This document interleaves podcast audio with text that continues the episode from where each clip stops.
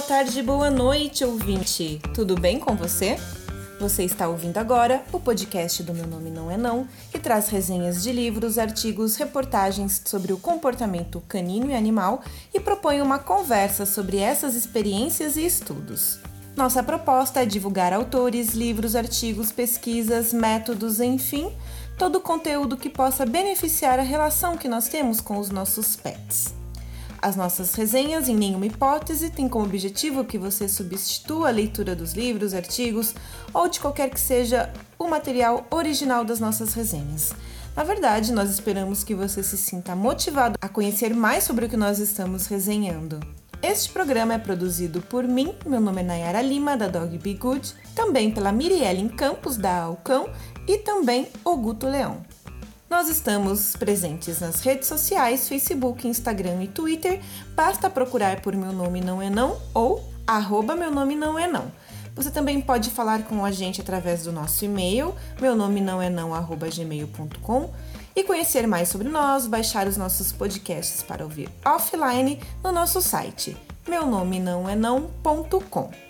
A gente quer ouvir críticas, elogios, sugestões e mais que isso, a gente busca engajamento. Então, não esquece de dar estrelinhas, curtidas e aquele comentário que é a nossa maior recompensa. E se hoje você está ouvindo só a minha voz, você já sabe que este é um Drops. Vamos lá para o episódio de hoje?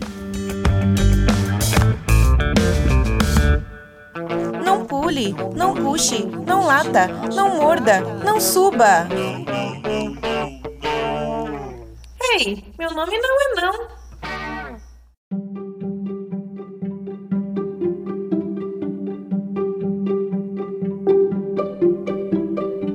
Quem escolhe trabalhar com adestramento positivo não tem dúvidas sobre o quanto esse tipo de metodologia contribui para uma melhor comunicação com os cães e também em relação à confiança do cão, à melhora do convívio familiar. Ao mesmo tempo, não são poucos os relatos de piora de comportamento de animais que passaram por métodos punitivos. Mas isso é uma regra? A gente sabe que não. Então, como podemos ter certeza se aquilo que acreditamos está realmente certo ou não? Bom, nós temos a ciência, e é ela que nos tira dos achismos e das experiências que são individuais, os casos que são isolados, ou como dizem, as experiências anedóticas. As questões que se colocam quando a gente fala de metodologia são: será que o estresse do método de treinamento de cães compromete o bem-estar? O quanto o adestramento punitivo, misto e positivo afetam o bem-estar dos cães de companhia? Foi exatamente isso que seis pesquisadoras da Universidade de Porto de Portugal quiseram descobrir.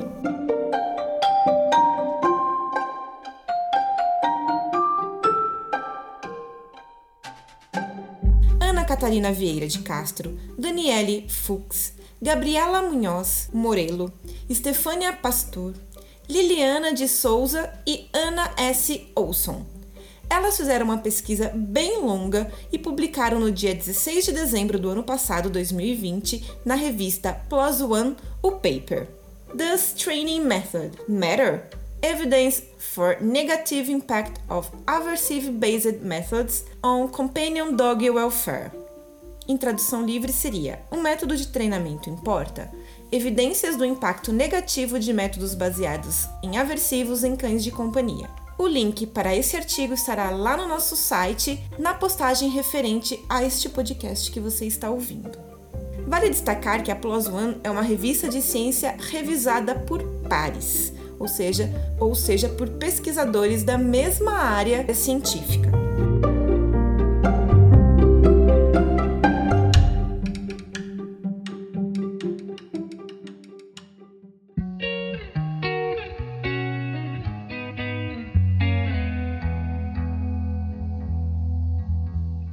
As autoras escrevem que os métodos de treinamento de cães variam muito, desde os focados em aversivos, como punição positiva e reforço negativo, até aqueles que usam apenas o reforço positivo. Para quem não entende bem, punição positiva e reforço negativo são coisas como o uso de colar de choque, enforcador, sprays, sustos, gritos, esse tipo de coisa. Já o método baseado em reforço positivo é aquele que, é, que usa apenas recompensa. E também punição negativa, que é a não possibilidade de um reforço. Mas isso, claro, em doses que promovam uma frustração bem baixa. Segundo as autoras, não havia nenhuma pesquisa abrangente a partir de testes científicos e metodológicos sobre a relação entre o treinamento de cães de companhia e o bem-estar. A maioria dos estudos baseava-se na avaliação dos métodos de treinamento e o comportamento dos cães é, relatados pelos tutores, ou seja, estudos a partir de questionários. Elas buscaram então realizar uma avaliação adequada dos efeitos dos métodos de treinamento no bem-estar dos cães, a partir da avaliação dos seus efeitos durante e após o cenário de treinamento. Isso porque os estados afetivos dos animais são influenciados por experiências imediatas de recompensa ou de punição, e também pela experiência cumulativa de experiências de recompensa ou punição. Por isso, o objetivo do estudo delas foi avaliar os efeitos dos métodos de treinamento aversivo e do baseado em recompensa no bem-estar dos cães de companhia, dentro e fora do contexto de treinamento. A pesquisa aconteceu entre outubro de 2016 e março de 2019, ou seja, alguns anos aí. No início, haviam 122 pessoas interessadas em participar com seus cães de companhia, mas no meio do caminho esse número foi diminuindo. No final ficou assim: 92 cães foram recrutados de escolas de treinamento da região metropolitana do Porto. 42 deles foram de três escolas baseadas em reforço positivo. 22 cães de duas escolas aversivas de baixa proporção as chamadas escolas mistas, e 28 cães de escolas aversivas de alta proporção, ou seja, baseadas basicamente em punição. Vale destacar primeiro que todos os procedimentos foram aprovados pelo ICBAS, Instituto Abel Salazar de Ciências Biomédicas, e Orbea, Animal Welfare Body, e que todos os treinadores e tutores preencheram um formulário de consentimento autorizando a coleta e o uso dos dados. O treinador-chefe de cada escola devia indicar pelo menos 14 cães que se encaixavam nos critérios da pesquisa, e os critérios foram: 1. Um, ter frequentado a escola de treinamento por menos de dois meses, para deste modo mitigar a familiarização com os métodos de treinamento. Ou seja, para eles não estarem acostumados a receber aquela punição ou aquele tipo de método positivo. 2. Estar livres de certos problemas comportamentais, por exemplo, agressão, medo, ansiedade de separação, entre outros, conforme a determinação do proprietário e do, e do primeiro autor é, da pesquisa. Sobre os cães. A idade média foi de 11,9 meses, ou seja, quase um ano foi a idade média dos cães que participaram da pesquisa. 54% deles eram do sexo masculino, 35% castrados. 34% eram cães de raça mista e 66 pertenciam a um grupo de raças reconhecidos aí pela FCI, Federação Sinológica Internacional. Como as autoras escreveram, não existiam muitas pesquisas anteriores é sobre este assunto. Por isso é importante entender a metodologia que elas escolheram. Nos preocupar em ler a metodologia nos ajuda a entender a pesquisa e faz com que a gente não caia no viés de confirmação, que é quando uma pesquisa na verdade é feita só para confirmar uma hipótese que alguém deseja que seja verdade, e não para tentar entender realmente as informações coletadas, que até podem sim partir de uma hipótese, mas não servem para comprovar essa hipótese, mas para testá-la.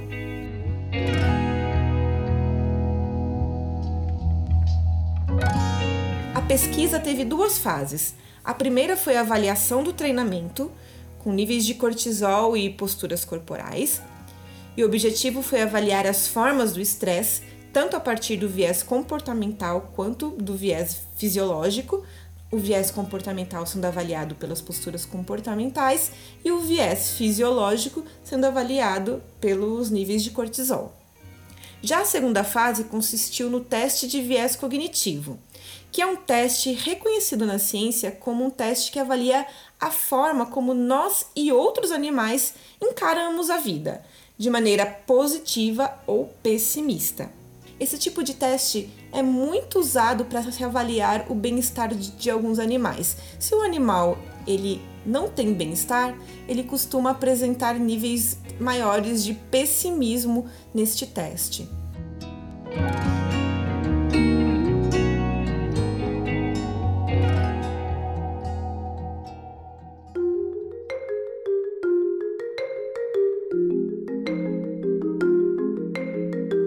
primeira fase da pesquisa, os, os experimentadores filmaram 15 minutos de três sessões é, do treino do cão, para fazer aí essa avaliação corporal de cada indivíduo.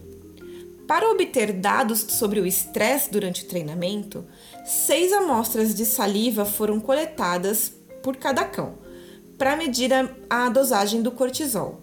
Três amostras foram coletadas 20 minutos após cada sessão de treinamento, mais três amostras foram coletadas na casa dos tutores nos dias em que nenhum treinamento ocorreu.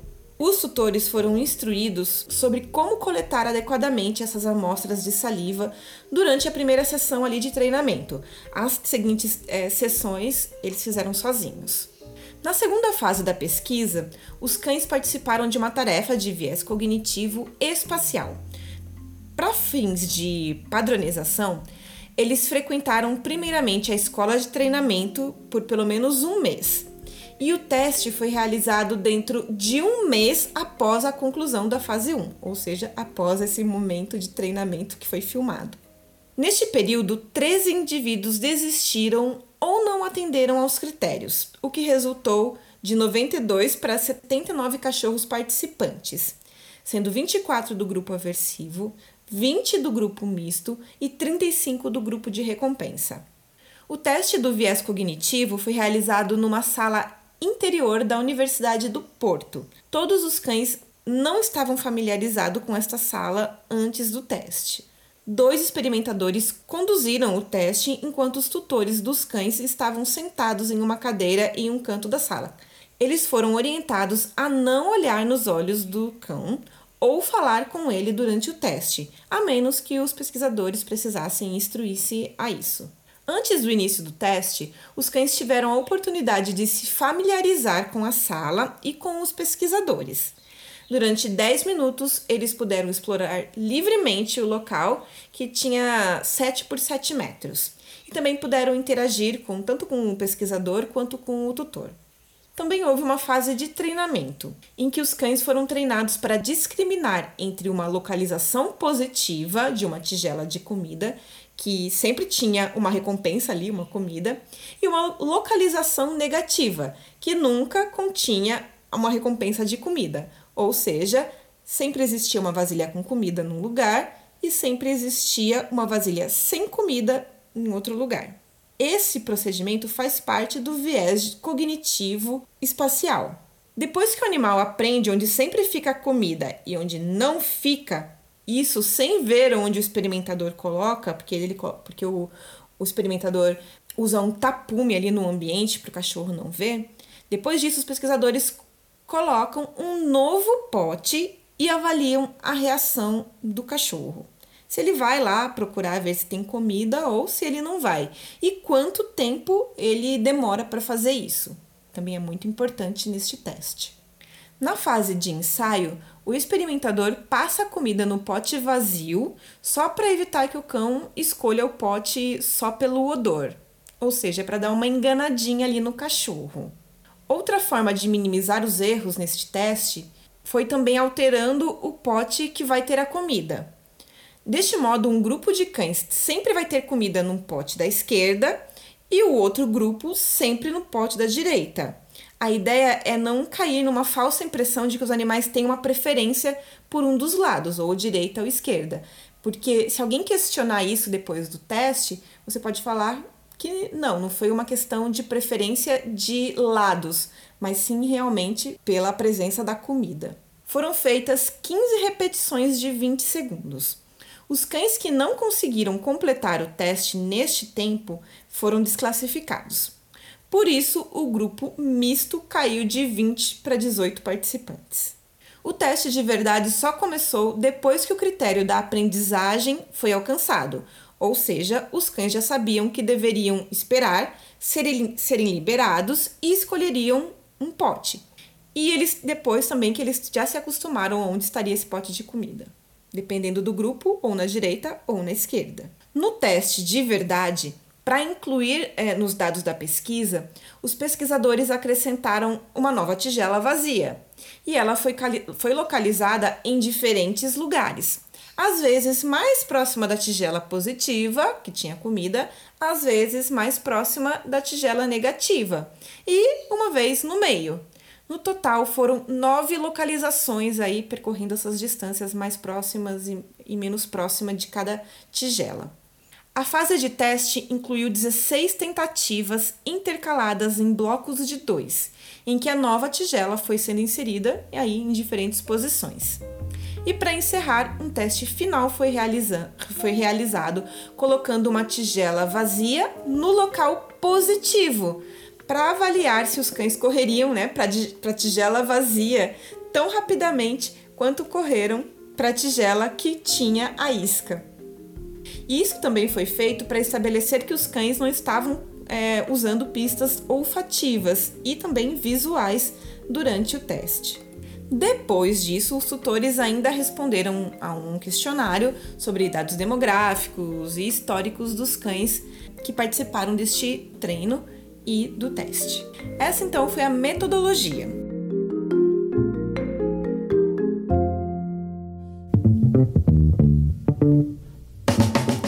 Disso, o paper é, nos traz como foram feitas análises dos dados e quais foram os dados achados. Para começar, como queriam, elas queriam entender os indícios de estresse a partir do comportamento dos cães, primeiro foi preciso codificar o comportamento, ou seja, dizer o que a linguagem corporal queria dizer. Porque podem, podem ter pessoas que dizem que sentar significa uma coisa e podem ter pessoas que vão dizer que não, que não significa. Então elas precisavam encontrar na literatura o que significa alguns comportamentos, alguns, é, algumas linguagens corporais e definir a partir do que elas consideram essa linguagem corporal, o que elas significam. Então foram desenvolvidos dois etogramas com base numa literatura anterior. Além da frequência de comportamentos, como lamber focinho, deitar, virar o corpo, foi também avaliado o tempo gasto em diferentes estados comportamentais e a respiração ofegante durante as sessões de treinamento. Ou seja, não era simplesmente um tipo de linguagem, mas também um, o estado emocional do cão, que, é claro, se expressa através do seu corpo e da sua linguagem corporal. Então, são duas coisas: uma linguagem corporal mais objetiva e um estado emocional. A codificação do comportamento foi conduzida por três observadores, que, com exceção de uma das autoras da pesquisa, não sabiam de que escola eram os cães. Ou seja, é quase um teste cego.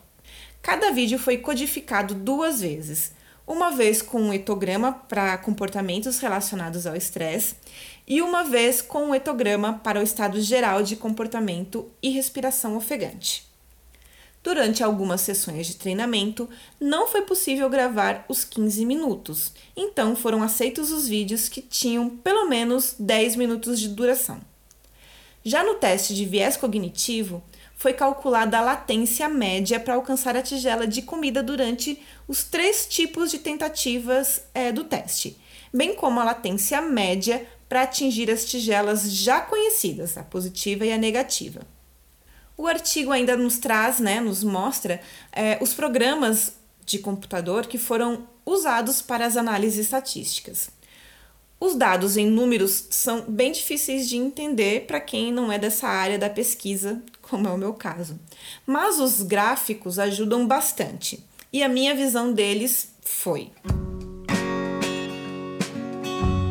Na análise dos treinos, comportamentos como virar o corpo, sair, agachar, choramingar, lamber os lábios e bocejar estiveram mais presentes nos cães treinados com aversivos seguidos dos mistos e por último os treinados com reforço positivo.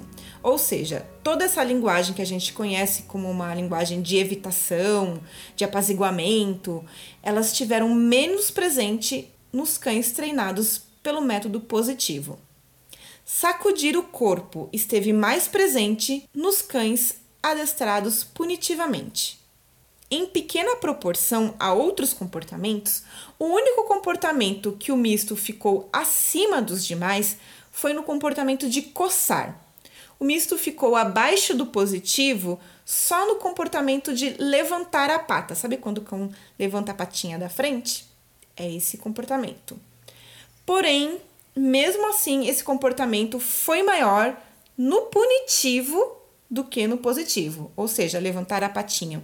Primeiro foi mais presente nos, nos punitivos, depois nos positivos e depois nos mistos. O grupo dos positivos demonstrou mais animação, excitação ao treinar que os demais, enquanto o grupo dos punitivos demonstrou mais tensão. Os mistos e positivos tiveram uma avaliação parecida no relaxamento, mas os mistos também tiveram maior índice de estresse. Uma avaliação à parte também foi em relação ao comportamento de ofegar. Mais uma vez, um comportamento que indica estresse e que foi superior nos punitivos, seguido dos mistos e por fim os últimos, os positivos. Agora, é assustadora a diferença dos dados quando o assunto é a avaliação fisiológica. É quase zero nos cães, nos cães treinados por reforço positivo, enquanto o cortisol sobe muito entre os mistos e principalmente entre os punitivos. Isso após o treino ressaltando que isso é uma relação que estou falando em relação ao gráfico, né? Mais para frente, as autoras discutem o resultado e elas afirmam que o nível é baixo se for comparado a outras pesquisas do tipo que medem aí os níveis de cortisol. Mas de qualquer modo, é quase inexistente no treino positivo, a partir desses dados que elas coletaram. O gráfico do teste de cognição eu achei bem difícil de interpretar, então eu pulei e fui direto para as discussões das autoras da pesquisa.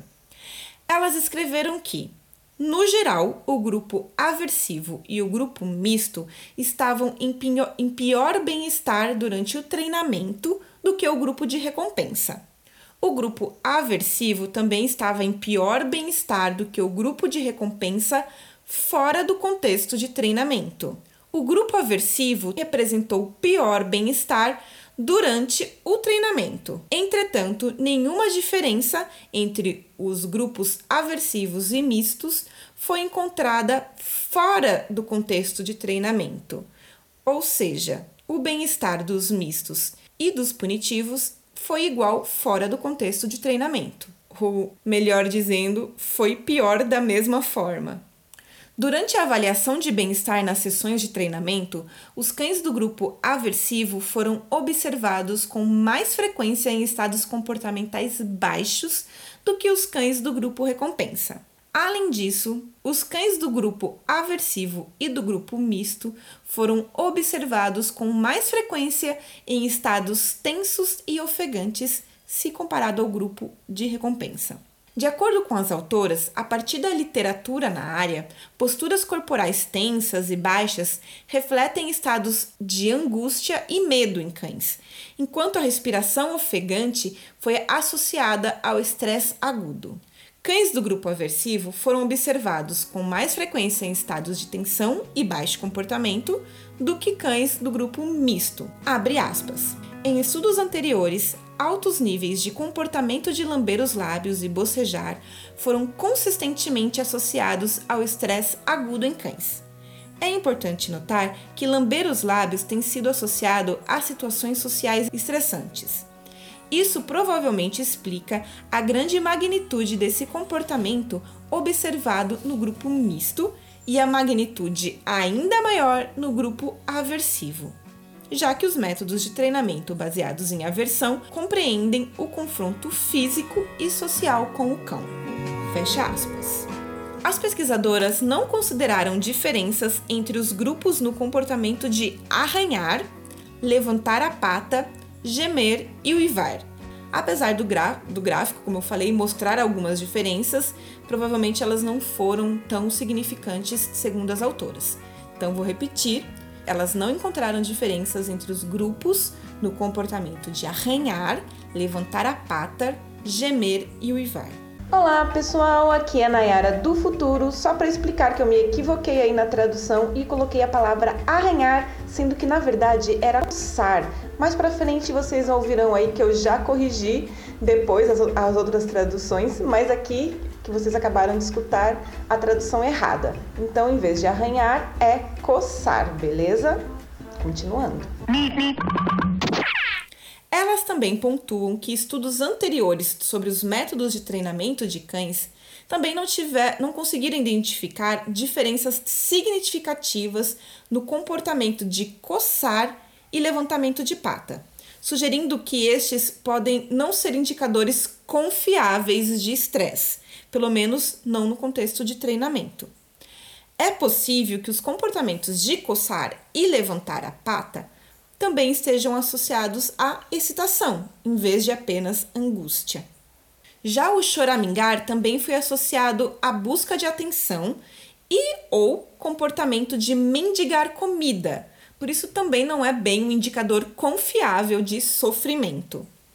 Já o ganido pode ser interpretado como uma resposta à dor. Porém, além de não terem sido encontradas diferenças entre os grupos, esse comportamento ocorreu muito raramente no estudo. Tudo isso parece sugerir que os métodos aversivos usados no presente estudo causaram sim mais sofrimento emocional que físico nos cães. O que as pesquisadoras avaliaram é que sim, há uma forte associação entre o uso de métodos de treinamento de base aversiva e uma maior frequência de comportamentos de estresse durante o treinamento de cães de companhia. Em relação ao cortisol, conhecido como o hormônio aí do estresse, as autoras escrevem que o aumento médio pós-treinamento, ou seja, logo depois que terminou o treino, foi menor do que aqueles relatados em outros estudos que encontraram aumentos significativos após os cães serem expostos a estímulos aversivos. Elas escrevem que uma possível explicação para essa diferença de magnitude pode estar relacionada à natureza dos estímulos usados. Considerando que as elevações relatadas no cortisol de outros estudos apareceram após a apresentação de estímulos não sociais, como choques, explosões de som e queda de, quedas de bolsa. Já os estímulos que foram usados no estudo delas foram mais de cunho social, puxões na guia, manipulação física ou gritar com cão, e não essa coisa de susto, choque, explosão. Elas afirmam que os estímulos administrados em um contexto social podem ser mais previsíveis para os cães e melhor antecipados, e, deste modo, geram respostas de estresse menos agudas. Ao considerar o bem-estar fora do contexto de treinamento, na tarefa de viés cognitivo, os resultados indicam que os cães do grupo aversivo estavam em estado afetivo menos positivo do que os cães do grupo recompensa. Os cães do grupo recompensa mostraram uma tendência de aprender a tarefa de viés cognitivo mais rapidamente do que os cães do grupo misto também. Quanto maior foi a proporção de estímulos aversivos usados no treinamento, maior foi o impacto no bem-estar dos cães, dentro e fora do contexto de treinamento. Isso quer dizer que, numa escala, quanto pior é o treinamento em relação ao aversivo, pior vai ser o bem-estar. Deste modo, os grupos punitivos estarão piores do que os grupos mistos. Os cães do grupo misto apresentaram frequências mais altas de comportamentos relacionados ao estresse, foram encontrados com mais frequência em estados tensos e ofegaram com mais frequência durante o treinamento do que os cães do grupo recompensa. Entretanto, ao comparar o misto e o grupo aversivo, o aversivo apresentou maior frequência de comportamentos relacionados ao estresse e foi mais frequentemente encontrados em estados tensos e baixos de comportamento durante o treinamento. Ou seja, embora os cães treinados em escolas pouco aversivas, entre aspas, não mostrem tantos indicadores de bem-estar precário quanto aqueles treinados em escolas altamente aversivas, seu bem-estar ainda pode estar comprometido, sim. Pode estar em jogo. Uma das escolas positivas usava como recompensa o carinho. Segundo as pesquisadoras, em pesquisas anteriores já havia sido constatado que cães preferem comida a carinho. E eles verificaram que realmente os cães que eram recompensados com carinhos expressavam mais sinais é, comportamentais de desconforto do que aqueles com, recompensados com comida. Os pesquisadores avaliam que seria interessante, num próximo estudo, haver um ensaio de controle randomizado, para assim tornar a pesquisa oficialmente experimental. Ser randomizado significa que os participantes do estudo são escolhidos de maneira mais aleatória, ou seja, são definidos os animais e aleatoriamente são definidos para que tipo de treinamento eles serão destinados, ou seja, de maneira cega e aleatória. Mas o que elas colocam que o grande problema de estudos experimentais com animais é a questão ética. No caso deste estudo, os tutores que escolheram os métodos de treinamento de seus cães, eles que foram nas escolas, e a partir das escolas é que foram selecionados os cães. Já num estudo randomizado, esses tutores provavelmente não teriam oportunidade de escolha, ou seja, alguns animais teriam que passar por estímulos aversivos a partir aí de um sorteio. Este estudo também não avaliou questões como raça, sexo, idade e aí também a idade que esses cães foram separados da mãe. Uma coisa que eles verificaram foi que a presença de crianças na família esteve negativamente associada à percepção dos proprietários sobre a relação com seus cães. Lembra que eles tiveram que responder um questionário, os tutores? Então, essa informação veio das respostas. Outro destaque que elas fazem em relação à pesquisa é que ela teve como foco o bem-estar e não a eficácia do treinamento. Abre aspas. Criticamente, nosso estudo aponta para o fato de que o bem-estar de cães de companhia treinados com métodos de base aversiva está em risco, especialmente se estes forem usados em altas proporções.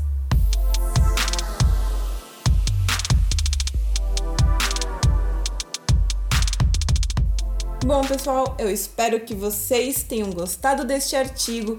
Não esquece de recomendar a gente para quem está na dúvida aí se métodos aversivos comprometem bem-estar mesmo, porque afinal de contas, pimenta no chi dos outros é refresco, né, gente? Então, compartilha este podcast. Não esquece de curtir também e de deixar seus comentários Siga a gente nas nossas redes sociais. O meu Instagram é dogbegood, o da Miriellen AU, com dois U's, underline cão, e do Guto é Guto Leão, underline. Um beijo, até a próxima e tchau!